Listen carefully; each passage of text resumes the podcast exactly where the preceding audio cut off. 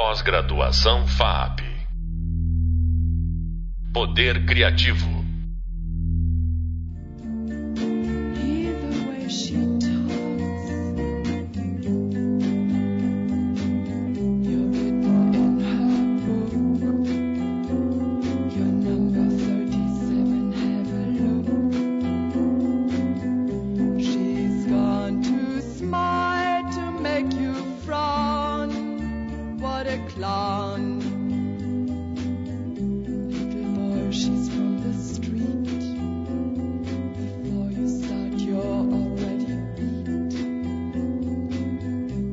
Olá pessoal, vocês acabaram de ouvir um trechinho da música Femme Fatale da banda Velvet Underground. A gente vai voltar já já a essa banda. Eu sou Ronaldo Entler, professor da disciplina Arte Contemporânea, Hibridizações e Aproximações Audiovisuais, e este é o podcast Novas Formas de Realismo. Aqui a gente vai aprofundar algumas questões que foram introduzidas no vídeo Novas Materialidades e Novos Realismos. Lá, a gente viu que a produção dos anos 1960, seguindo um pouco na contramão das tendências abstratas, resgataram o interesse pelo mundo que existe fora das linguagens artísticas. Quando a gente olha para a história da arte, o conceito de realismo, ele serve às vezes como uma espécie de referência evolutiva que é bastante problemática. É como se a gente pensasse a história da arte como um processo de aperfeiçoamento eh, das estratégias realistas, realistas aqui no sentido de eh, produzir uma imitação que possa ser considerada perfeita. Isso é problemático porque a gente tem, fora do contexto da arte moderna, certas situações, por exemplo, a Idade Média, né, em que o realismo uh, ele não é uma meta. Quer dizer, a gente quando olha para esse período a gente pode ter a, a impressão de que a arte não estava ainda desenvolvida o suficiente, né, as técnicas não estavam desenvolvidas o, o suficiente para permitir uma imitação mais precisa das aparências do mundo. Mas fato é que a iconografia medieval cristã é, é, ela não elege a imitação como uma referência prioritária. Não existe ali uma intenção de produzir uma imagem imitativa. Então, é, isso é um projeto, isso não é uma deficiência. Né? Então, tomar o realismo como uma espécie de meta da história da arte, é, mesmo fora do contexto da arte moderna, é, é um equívoco. Né? E, e, além disso, a palavra realismo ela tem às vezes sentidos muito diferentes. Quando a gente chega no século XIX, já dentro de um contexto que a gente pode chamar de modernista, quando a gente pensa, por exemplo, uma figura como o francês Courbet, ele está dentro de um movimento que é chamado às vezes de realismo, às vezes de naturalismo, só que o realismo aí não tem tanto a ver com a, a precisão da imitação, tem mais a ver com a necessidade uh, desse artista ou desse movimento de oferecer ao mundo uma imagem menos idealizada uh, uh, com relação àquilo que está sendo representado. Então, se a gente comparar com o romantismo que vem um pouco antes, o romantismo ele tenta extrair beleza e perfeição mesmo de situações em que a, a, realidade pode ser mais dura, por exemplo, trabalho. Né? O trabalho, de um ponto de vista romântico,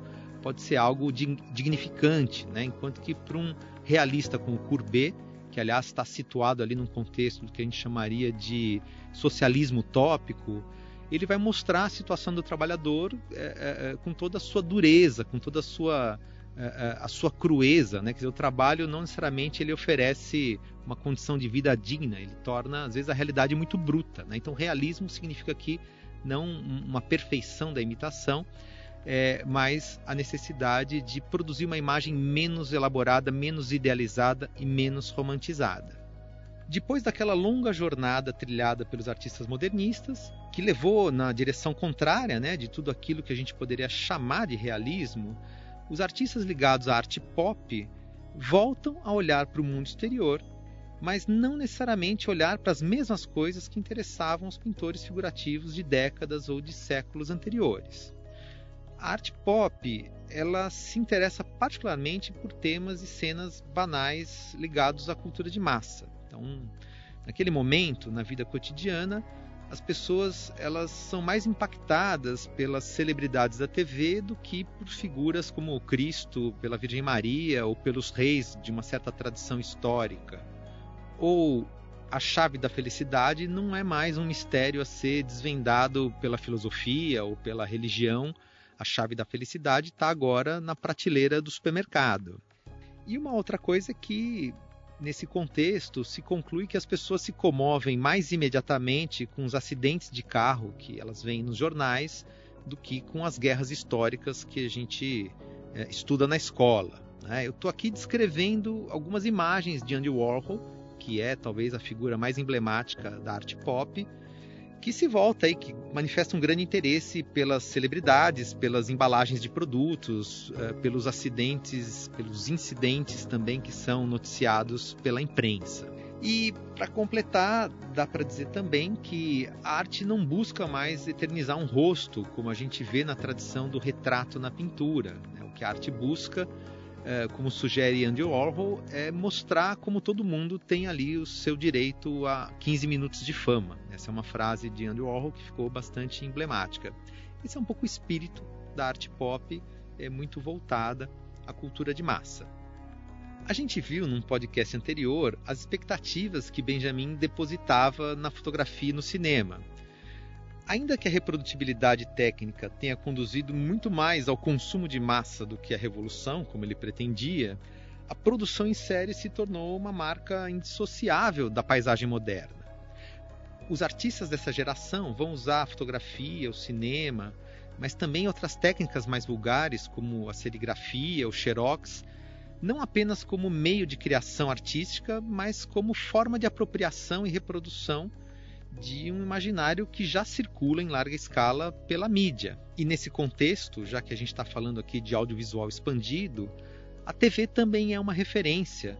Não tanto uh, pela sua tecnologia, isso ainda vai demorar um pouco mais para aparecer, né? a tecnologia da televisão sendo apropriada pelas artes visuais, mas por um universo de referências que tem a ver uh, com a linguagem, com as personalidades que transitam pelo universo da televisão e que vão uh, ser tomadas, né, que vão encontrar lugar também nesse universo, nesse contexto das artes visuais, uh, num movimento como a arte pop.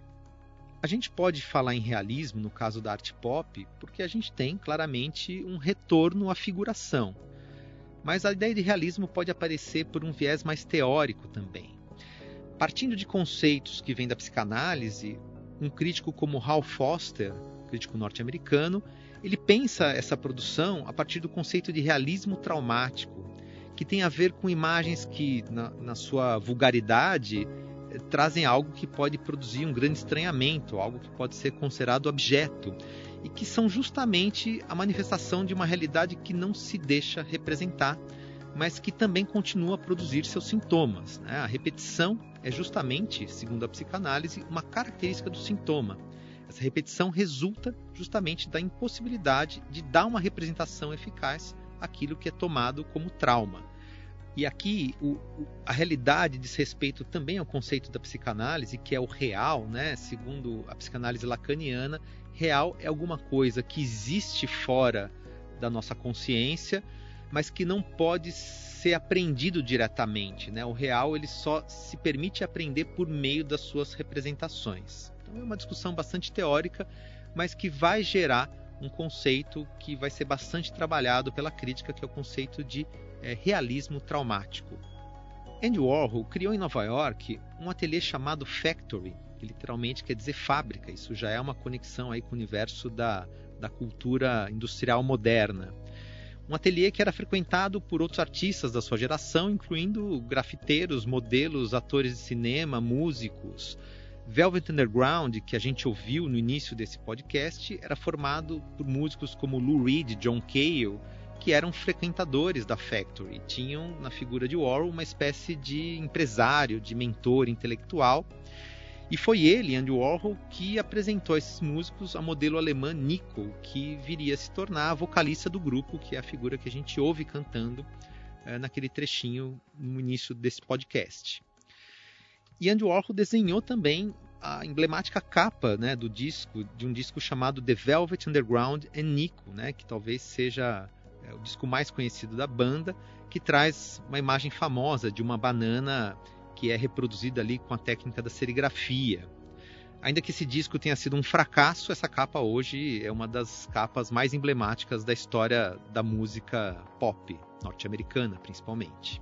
E a música Femme Fatale que a gente ouviu fala de uma atriz, é, uma atriz e modelo chamada Ed Sedgwick, que era uma outra personalidade ali, uma celebridade frequentadora da Factory, é, e que a gente viu o rosto dela num vídeo Uh, num filme, na verdade, né, que a gente viu no nosso vídeo anterior, é um filme experimental de Andrew Warhol que ele chama de screen test, né, porque é uma espécie de teste, de, de casting, como se fosse o casting de uma filmagem e que ele traz esse formato uh, uh, para uma coisa que é uma obra experimental que ele realiza usando o cinema. E aí dá para ter uma ideia de como eram férteis esses encontros que aconteciam nesse espaço.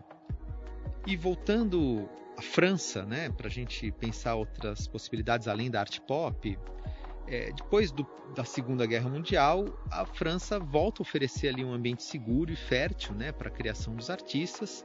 E ali, justamente, um grupo de artistas que foram conhecidos, foram denominados novos realistas franceses, eles exploram caminhos que já foram desbravados pelos artistas das vanguardas, né, principalmente por uma figura como Marcel Duchamp, e eles resgatam a conexão com a realidade não mais pela imitação, mas pela apropriação de fragmentos que pertencem a essa realidade.